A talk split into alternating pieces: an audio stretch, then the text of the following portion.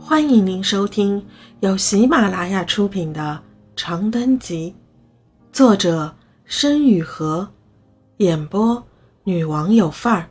欢迎订阅。异乡一，陈科是个毫不拖泥带水的人。见面的第一天还没落座，他就开门见山的对施诺然解释道：“我母亲接了吴先生的电话就睡下了。”我是陈科，各位有什么问题都可以和我沟通。陈太太经历过一次比较危险的滑胎，自那之后精神状态就有点时好时坏。她喜欢女孩，可家里就我一个儿子，平时也没人陪，所以我们委托吴先生找小师过来，主要是想请你平时照顾他一二。他低头嘬了口茶。余光瞧见施诺然旁边的诗航，笑着补充道：“当然，你和你弟弟的吃穿用度在这里都不是问题，只要我妈这里不出问题的话。”施诺然听了一愣一愣，直到旁边的吴许刚在桌面下暗暗掐他胳膊让他回话，他才醒悟过来，自己和诗航原来是被爹娘卖给了吴许刚这个人贩子，虽然不大准确。但这个思路在某种程度上也算合乎逻辑。吴许刚在北京正儿八经的活计之一是家政中介，而他拉活的方式可不怎么光明正大，合同也拟得乌七八糟。好，好的，谢谢，我尽力。施诺然紧张的点了点头，耸着肩膀，努力把头埋得更低。陈科。是个很好看的人，有多好看？白的像凌云，嫩的像春水，瘦的像新竹，整个人像是用蘸了湿墨的毛笔酣畅淋漓的一笔画就，柔软而富有韧性。像施若楠这种刚硬迟钝的小姑娘见了，都免不了自惭形秽。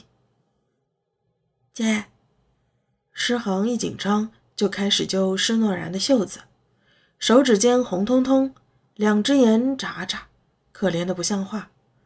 施诺然回过神来，低低的安慰他。旁边的吴许刚便趁机扯着嗓门和陈壳交涉起合同的细节来。百叶帘间透过的微风渐渐抚平了旅途的疲劳。施诺然染着诗行轻轻合上眼，心里沉甸甸的没有头绪。他疑惑且伤心，害怕又期待。可是生活从不为任何人而等待。陈太太如陈科所言，是一位敏感而忧郁的女士。她生着一双烟水迷蒙的桃花目，细眉窄鼻，薄唇长颈，举手投足间皆是优雅风情。倘若早个二十年，当是一位众人追捧的京城贵女。第一次在灯火温暖的卧室里见到施诺然的时候，他几乎瞬间就泪盈了眶，两片红唇颤抖的呢喃：“依依，是你吗？依依长大了，快过来，让妈妈看看。”施诺然被他吓得一哆嗦，几乎是忍着浑身的鸡皮疙瘩，小心上前，先是闻见一阵浓郁的花果香味。随后被一只套着几圈翡翠的白腕子紧紧揽住，上上下下的摸索了好一阵。陈太太原来是个疯子，他想，依依就是那个没出生就死掉的小女孩吗？可是陈太太在电话里听起来不是很清醒的吗？怎么，怎么这么快就疯了呢？施诺然勉强朝他笑了笑。却发现这动作使自己更难脱身，于是改作缄口不语。没有人愿意假扮一个寄托了哀思和溺爱的死人，但施诺然显然没得可选。好在陈太太虽然疯，待他和施航却是好的没话说。除了每个月从吴许刚那里经过盘剥发下来的一千块工资，姐弟二人的吃穿从来不缺。需要什么私人物品时，几乎只要提一句，第二天就会出现在眼前。大多用不着自己花钱。陈科的意思是让他照顾陈太太，可是施诺然总感觉大多数时候是陈太太在照顾自己，遂不好意思。放轻松。周末回家的陈科常常在饭桌上朝他安抚的笑。他喜欢你的，你就当在自己家就好。施诺然表面上一本正经地说：“谢谢哥哥”，可心头却总是紧紧揪着。怎么可能真的当做在自己家呢？陈太太到底是把他当成什么东西拘着？他心里明镜儿似的。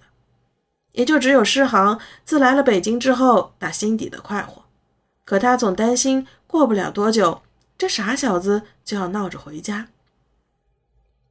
施诺然偶尔也会想家，他想的不是宋小芳，不是那破破破烂烂的昏暗板房，甚至不是土狗阿黄，而是一些更为广大深沉的东西。北流渠扶摇万里的风沙。萍乡夏天透亮的日夜里渗出的蛙鸣、蝉噪，黄昏的玉米地尽头如流沙裙摆一样席卷而过的层云和晚霞，街坊邻居被尘土和岁月染红的笑脸，他的血脉应当归于平原深处的广袤土地，而不是这座被大理石包围的情感温房。陈科对他说过，平时遇到的事不仅要和他说。还要记得多和家里人联系。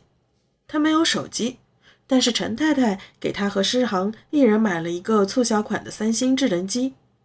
施诺然握着它，总觉得别扭，像凭空多了一个累赘，凭空续了一段已被斩断的纽带。第一通电话是为了诗航打过去的。施诺然猜的没错，不到一个月，诗航就变得焦虑不安起来，每天都要问上他好几遍。快到年关了，爹娘怎么还不来接我们？他们也出去玩了吗？陈哥哥人这么好，俺们回家之后还能再来北京不？听众朋友，本集已播讲完毕，请订阅专辑，下集精彩继续。